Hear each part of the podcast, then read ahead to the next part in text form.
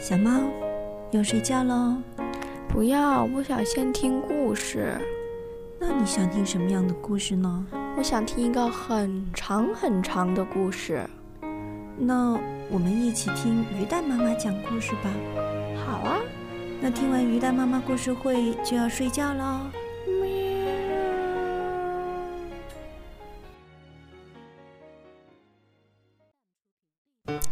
盗贼霍森布鲁茨居然从消防局里逃了出来。这次他不但是强盗，还做了绑匪。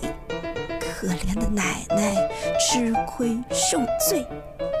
可是别以为奶奶是个软柿子，奶奶憋了一肚子的气，跟卡斯佩尔和赛博尔准备呀上演一场蘑菇汤计策。呵呵，大盗贼呀，大盗贼，看看你怎么重新落入法网吧！这回可有你好看的了，小朋友们，我们赶快来收听《大盗贼霍森布鲁茨》的第二集《鲜美的蘑菇汤》。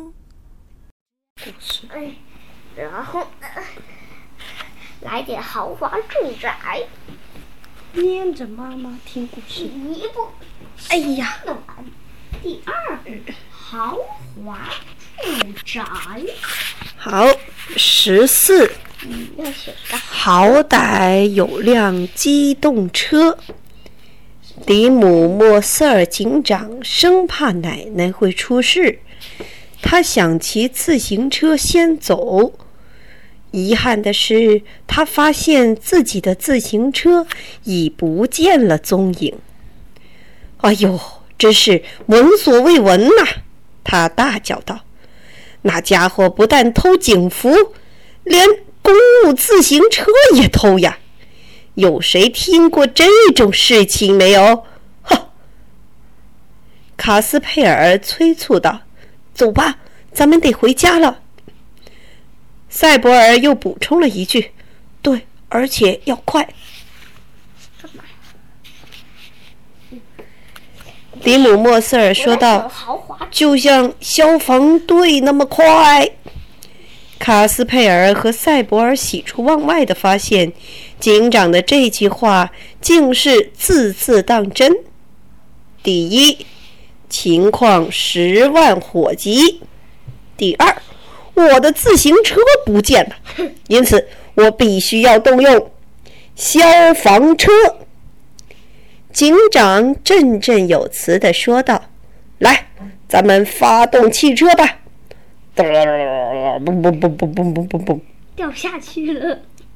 迪姆·莫塞尔把车子倒到可以拐弯的地方，两个小朋友就爬到救火队员的位置上。车子就呼啸着往前开了。这就是我的豪华。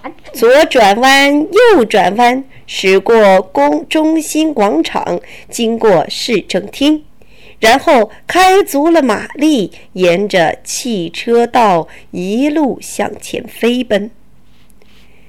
卡斯佩尔和赛博尔此时感觉就像坐在八字形的滑道过山车里似的。过山车给他们的妙不可言的感觉，在这里都可以找到。耳畔呼呼的风声，胃里翻腾的感觉，前一秒钟刚刚觉得已经轻了二十磅，后一秒钟又觉得自己重了三十磅。迪姆·莫塞尔警长的这一手车可真是不简单呐，只可惜。享受的时间实在太短了。这样，一个紧急刹车，卡斯佩尔和塞博尔的头重重地撞在前面的靠背上。爸，快下车！一出车门，见到奶奶客厅的灯光是亮着的，大伙儿不由得松了一口气。可是找遍了上上下下，也见不着奶奶的踪影。大家便又慌了神。迪姆·莫塞尔警长的眉头皱成了一团，他嘀咕着：“丢了，就像我自行车和警服一样，啊，都不见了。卡斯佩尔不由得心惊胆战。呃，您不会认为霍森布鲁茨把我奶奶给抢走了吧？抢走了？迪姆莫瑟尔警长神情严肃地说：“奶奶不是被抢走的，而是被绑架。”他扬起下巴，唰的一下拔出了佩刀。哼，必须立刻开展大搜捕。呃，开开展什么？大搜捕。这就是说，为了逮住那个恶棍，解救出奶奶，我们必须采取一切手段。好歹我们有辆机动车。好，各就各位，开始行动。滴滴。开着这辆消防车，他们在镇内外四处穿行，从东到西，由南往北，中心大道、偏街巷、小巷，甚至郊外的土路，他们都找了个遍。可是，哪有奶奶的一点影子呀？嗯，将近凌晨一点半钟了。不巧的是，他们正开车经过森林，而他们的油又用完了。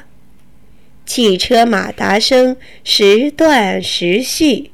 我就想说，他们油用完了，终于熄火了。消防车停在了林子的中心。嗯，迪姆莫瑟尔气得大骂：“哦！”这一天真够咱们受的。这个怎么下？他们只好把车子丢在林子里，徒步走回城里去。三点刚过，卡斯佩尔和塞博尔筋疲力尽的躺在床上，他们俩已经累得像一滩泥了。连脱衣服的力气都没有了，外套、长裤都没脱，鞋子、袜子也没脱，趴着就睡着了。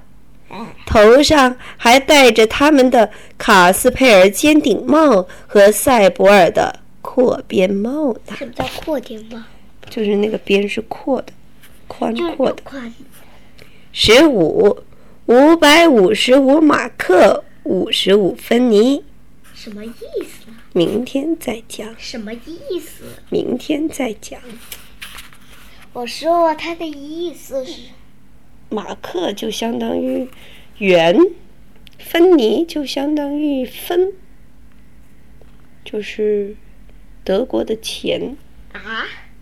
那他说什么什么什么？五百五十五马克，五十五芬尼。五十五分，分他们那里叫做芬尼，马克他们叫做，我们叫做元，马克叫元。